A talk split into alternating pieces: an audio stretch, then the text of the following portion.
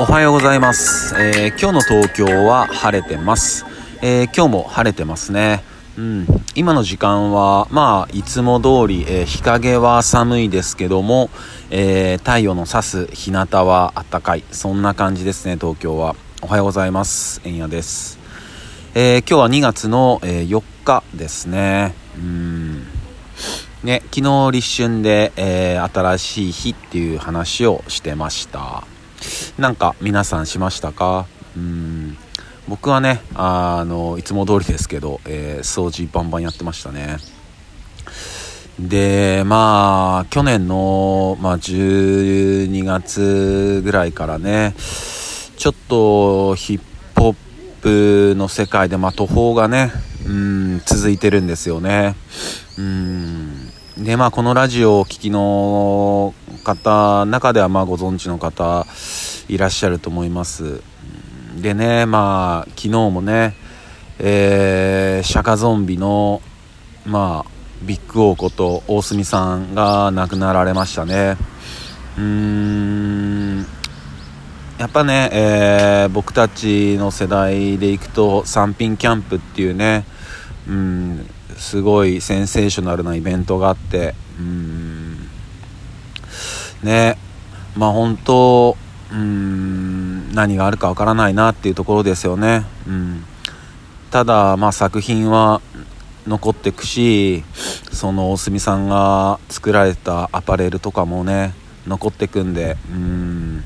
大切にねしていきたいですよね。うん。本当に、えーご冥福をお祈りします。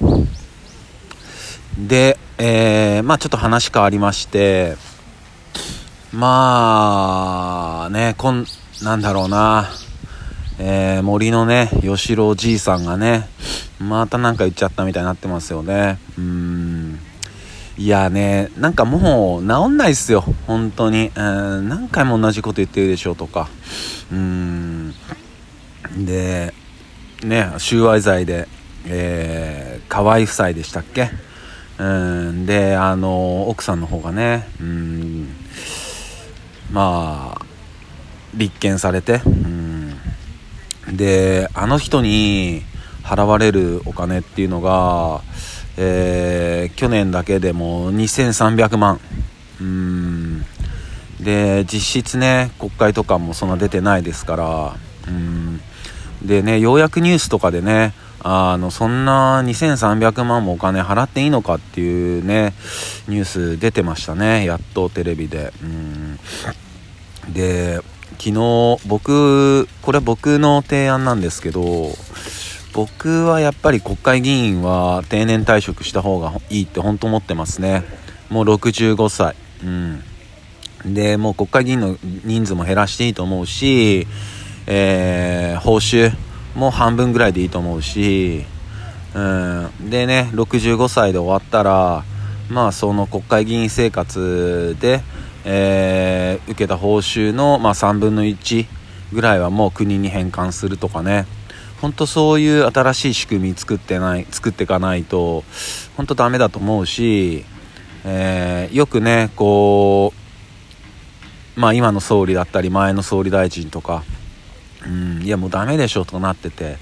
でいやじゃあ誰がするのみたいな、うん、誰もいなくないみたいなね話がたまに出るんですよね。うん。まあ僕じゃなくてその周りの人たち。うん。僕の周りというかそのこう世間の人たち。うん。で話してる話とかたまに聞こえるんですよね電車だったりとかで、うん、でもそここそがやっぱり問題だと思ってて誰もいないっていうねところが。ってことはあの人材の育成ができてないっていうことですもんね。うん。ねその昔ほんとびっくりしたんですけど国会議員はまだ60歳なんか小僧だみたいな話があっていやいや全然小僧じゃねえよみたいなね。